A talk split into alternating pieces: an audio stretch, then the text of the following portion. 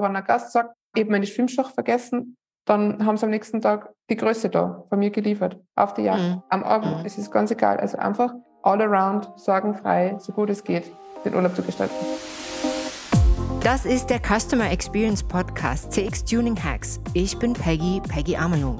Von mir erfährst du alles über Customer Experience, das richtige Kundenmindset und wie du mit ganz einfachen Hacks und Tricks wertvolle Lebensmomente für deine Kunden schaffst. Bonus Dias aus dem Podcaststudio hier in Barcelona. Selina hat uns im Teil 1 über ihre Customer Experience bei Euroyachting mitgenommen und hat uns Insights verraten, wie sie das ganz spezifisch auf dem Wasser umsetzt in ihrer Arbeit, was der Prozess der Customer Experience ist und auch woher sie die Impulse bekommt. In der heutigen Folge verrät uns Selina, wie sie als Gründerin und als Female-Gründerin ihren Business-Alltag gestaltet, wie sie vorgeht, damit sie nicht den Überblick verliert, wie sie sich auch begeistert einsetzt, damit ihr Team auf derselben Spur ist oder besser gesagt auf derselben Welle. Seid also gespannt, es gibt ganz knackige, kurze Hacks von Selina in dieser Folge. Du bist eine Umsetzerin, das was ich so sehe, also mhm. par excellence und eine Gründerin, wie wir sie eigentlich viel mehr bräuchten. Äh, die Zahlen, ja, ja, das ist so. Und die Zahlen sind da ja nicht so rosig, aber wir brauchen solche jungen Frauen auch wie dich, die ähm, für ihre Idee brennen. Was machst du, wenn es jetzt mal nicht so läuft? Wenn mal die Welle nach unten geht? Hm, also Stichwort Resilienz bin ich da halt mhm. halt ganz stark damit und das ist was, was ich mhm. lernen habe müssen. Das sage ich auch ganz ehrlich, weil ich bin jemand, der sehr gern plant und der seine Vision ziemlich klar sagt. Und wenn dann Abweichungen sind oder auch in der ersten Saison Abweichungen waren, dann war ich erst einmal ein bisschen vor den Kopf geschlagen und habe mir gedacht, oh, okay, jetzt brauchen wir einen Plan B und das sehr schnell. Also ich beschreibe es immer so, wir sind als Unternehmer, Unternehmerinnen, als Entrepreneur, du bist immer auf einer Achterbahn, aber das halt eben nicht nur einmal im Monat oder dass du sagst, das Monat war klasse, das Monat war nicht so klasse, sondern für mich gefühlt achtmal am Tag. Also es kommen so viele Neuigkeiten rein, es passiert so viel, gerade wenn man Unternehmen aufzieht und mhm. da brauchst du eben Resilienz. Und was ich mir antrainiert habe, ist einfach schon mal ganz viele verschiedene Pläne zu haben für ganz viele verschiedene Eventualitäten. Wenn mhm. mal wirklich was schlecht läuft, mich zu centern, wieder dieses Big Picture zu sehen, warum mache ich das? Das ist alles eine Reise.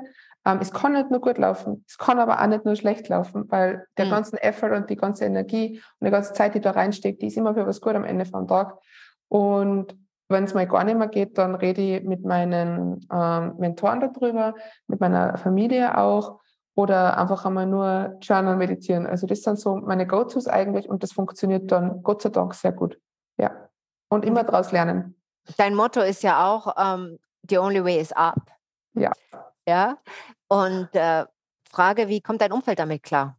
Mit so einer Ambition, mit so einem Ehrgeiz. Ich äh, denke mal nicht, dass das so der Durchschnitt ist bei euch, oder?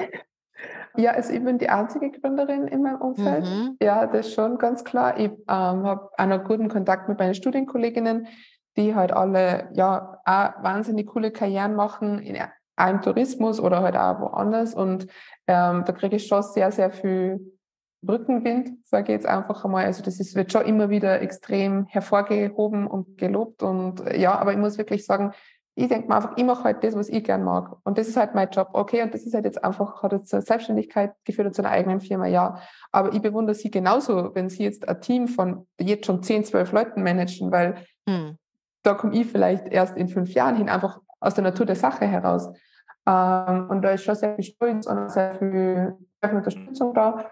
Aber wie gesagt, in meiner Familie gibt es ja dafür äh, Unternehmer, deswegen ist das Verständnis auch wieder anderes. Und mein Onkel hat tatsächlich selbst auch eine Charterfirma gehabt, 15 mhm. Jahre lang, weil er ja selbst auch Segeljachten besessen hat. Und das ist auch immer wieder gut zu wissen, dass ich da zurückgehen kann, dass wenn ich mal wirklich unsicher bin über eine Yacht oder über ein Gebiet, dass ich einfach sagen kann, hey, was ist da dein Input dazu, dass man nicht allein ist. Ist das einer deiner Mentoren? Kann man wahrscheinlich so sagen, aber das ist einer meiner Mentoren fürs Yachtbusiness.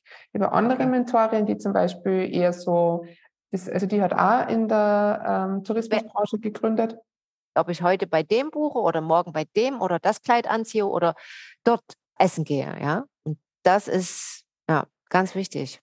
Ich stimme da komplett zu. Vor allem, was ich halt auch glaube, es ist ja überall Personalmangel. Das kommt ja noch on top, das braucht ja Zeit, das braucht ja auch den Fokus und auch die Dedication, dass du sagst, ma, die hat jetzt den Abschluss gemacht und die haben jetzt eine Anniversary, bla bla bla. Deswegen bin ja auch ich für die Gäste der einzige Ansprechpartner für die ganze Reise und bin beim Check-in da, bin beim Check-out, da ist es ja immer die gleiche Crew. Einfach um mhm. diese Kontinuität zu schaffen und dieses Gefühl, das ist, da ist wirklich wer da und they care. Also wenn ein Gast sagt, ma, ich habe meine Schwimmschach vergessen, dann haben sie am nächsten Tag die Größe da von mir geliefert, auf die Jagd, mhm. am Abend. Mhm. Es ist ganz egal. Also einfach all around, sorgenfrei, so gut es geht, den Urlaub zu gestalten.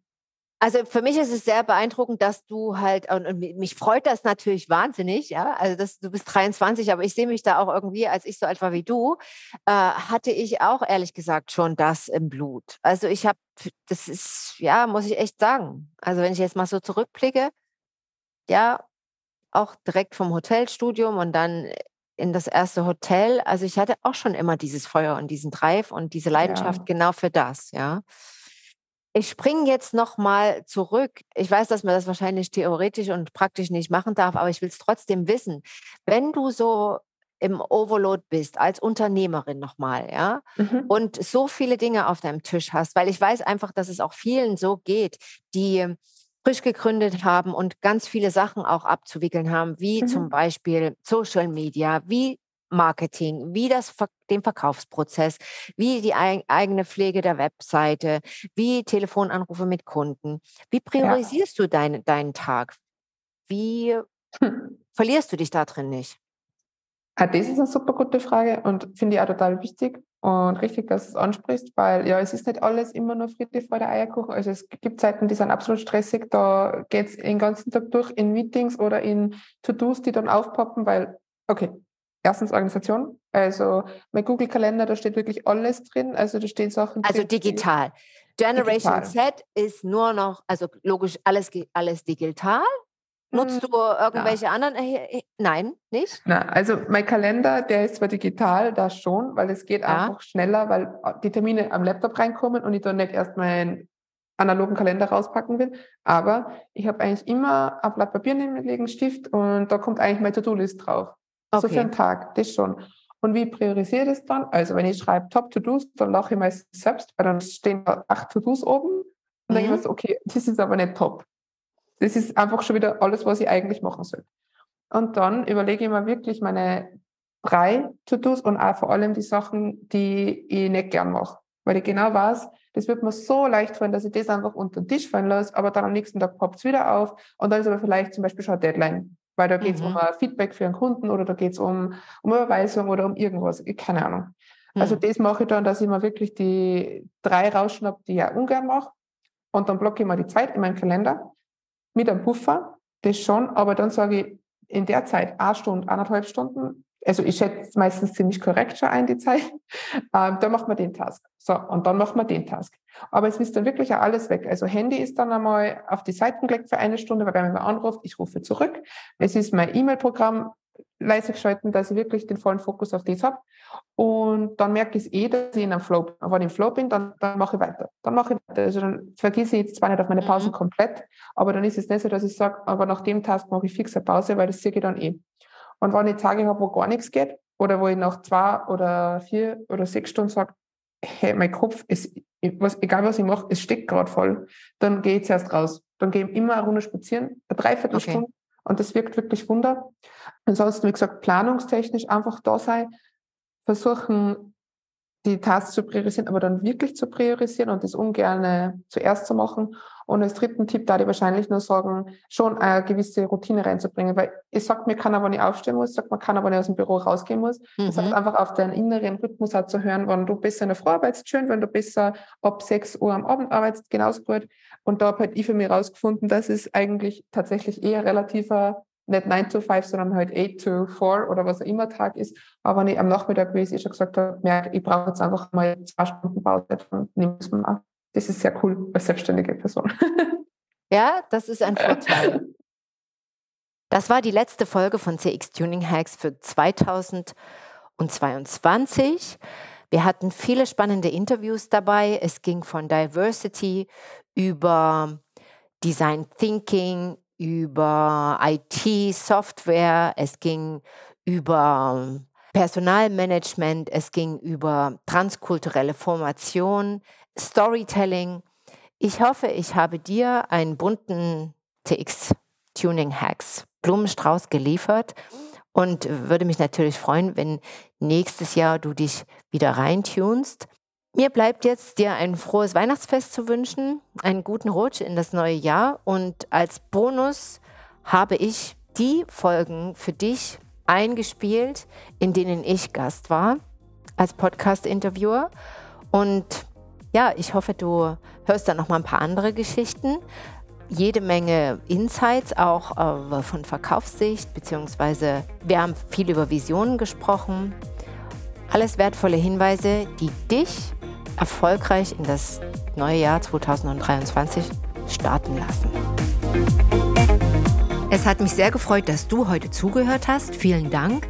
Wenn du mehr wissen willst über das 1 zu 1 Customer Experience Coaching und Mentoring Programm beziehungsweise über die Seminare wie zum Beispiel Briefing Customer Executive Modus, dann geh einfach auf die Webseite www www.amlung-partners.com. Und wenn du Teil unserer CX Community werden willst, dann klick einfach auf LinkedIn CX Tuning Hacks oder auf Instagram bei Amelung und Partners dich ins Profil ein. Bis zum nächsten Mal, stay tuned für deine Customers, deine Peggy.